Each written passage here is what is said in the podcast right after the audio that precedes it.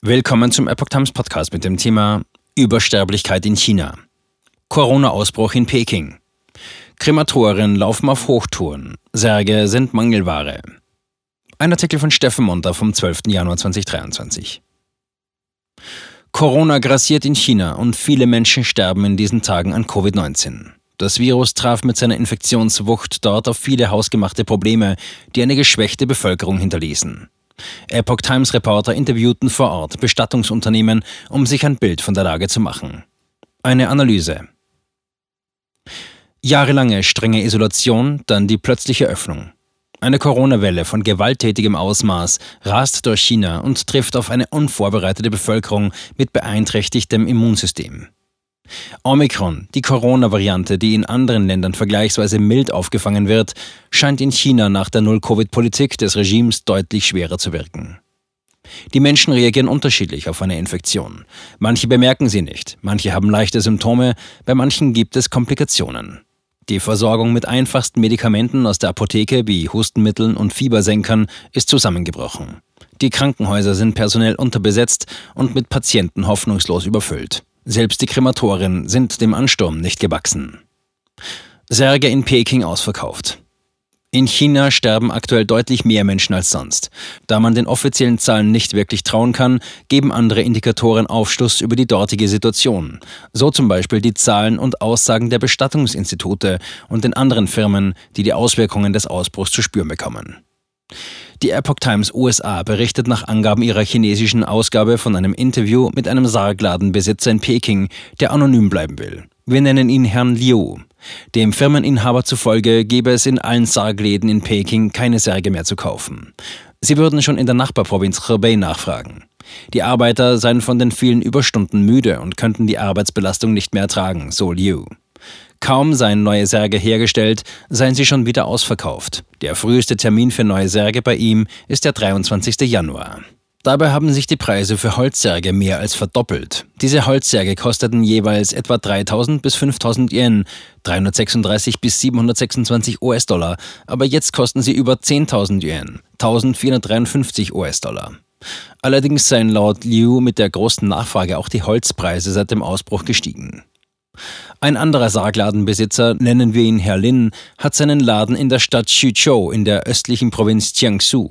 Am 3. Januar klärte er im Gespräch mit Reportern, dass bei ihm Bestellungen bis zum 20. Januar verplant seien. Laut Lin gäbe es in der Provinz viele Sarghersteller, aber sie könnten den aktuellen Bedarf nicht decken.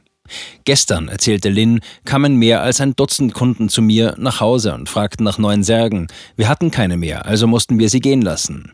Lin berichtete auch, dass im Krematorium von Suzhou täglich 200 bis 300 Leichen eingeäschert würden. Die Öfen würden Tag und Nacht brennen. Dennoch sei die Warteschlange lang. Auch ein Sargverkäufer in der Stadt Baoding, Provinz Hebei, bestätigte am 3. Januar den Mangel an Särgen.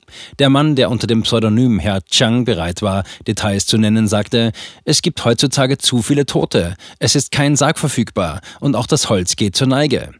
Alle örtlichen Sargläden sind ausverkauft.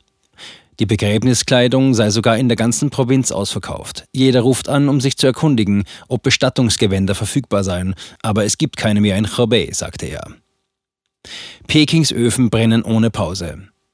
Während die Sarghersteller bei den Bestellungen in Peking hinterherhängen, sind auch die Verbrennungsöfen am Limit. Der bereits erwähnte Sargladenbesitzer Herr Liu aus Peking plauderte aus dem Nähkästchen. Aufgrund seiner Geschäftsbeziehungen mit den örtlichen Krematorien kenne er die tatsächliche Situation in Peking. Das Krematorium Tongzhou befindet sich in dem südöstlichen Vorort von Peking. Früher wurden im Krematorium von Tongzhou etwa 40 Leichen pro Tag eingeäschert und jetzt verbrennen sie über 100. Es gibt lange Schlangen von Leichen, die darauf warten, eingeäschert zu werden. Es sei mittlerweile zur normalen Praxis in Pekings Krematorien geworden, mehrere Leichen zusammen zu verbrennen. Weitere Informationen hatte Herr Liu über die Lage im östlichen Innenstadtbezirk Chaoyang in Peking. Das dortige Dongqiao-Krematorium verbrenne Leichen ohne Unterbrechung. Die Öfen seien sogar aufgrund der hohen Arbeitsbelastung zusammengebrochen. Weil die Wartezeiten in Peking zu lang seien, hätten einige Familien die Leichen der Verstorbenen zur Einäscherung in die Nachbarprovinzen Hebei und Shandong gebracht. Sie seien mit ihren Leichen jedoch wieder zurückgekommen, weil auch dort die Bestattungsinstitute überfüllt sind.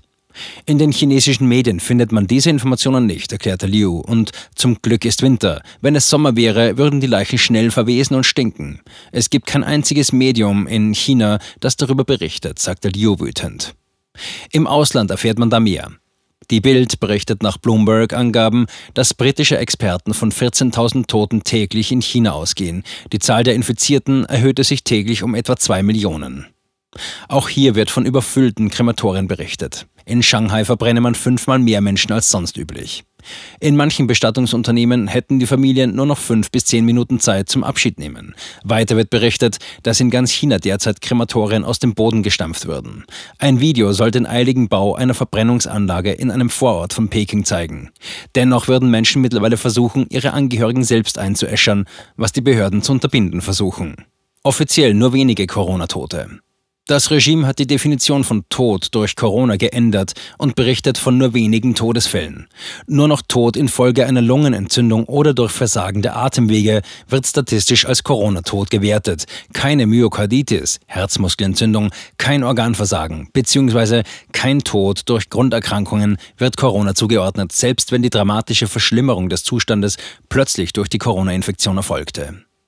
Chinas Oberepidemiologe Wu Zhunyou erklärte auf einer Pressekonferenz am 29. Dezember 2022, dass die Übersterblichkeit berechnet werden müsse, um das tödliche Ausmaß des Coronavirus in China ermitteln zu können. Dazu sollen die Todesraten verschiedener Zeiträume miteinander verglichen werden.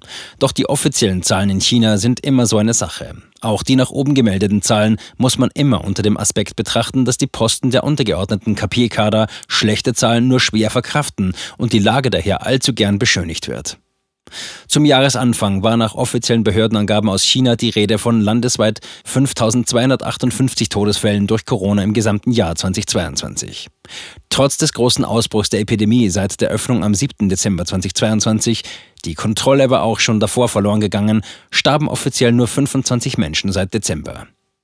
Doch inoffiziell sieht man das anders. Unabhängige Quellen gehen von bis zu einer Million Corona-Toten in der aktuellen Welle aus, aufgrund von Auswertungen von Online-Nachrufen oder Todesfällen im eigenen Umfeld.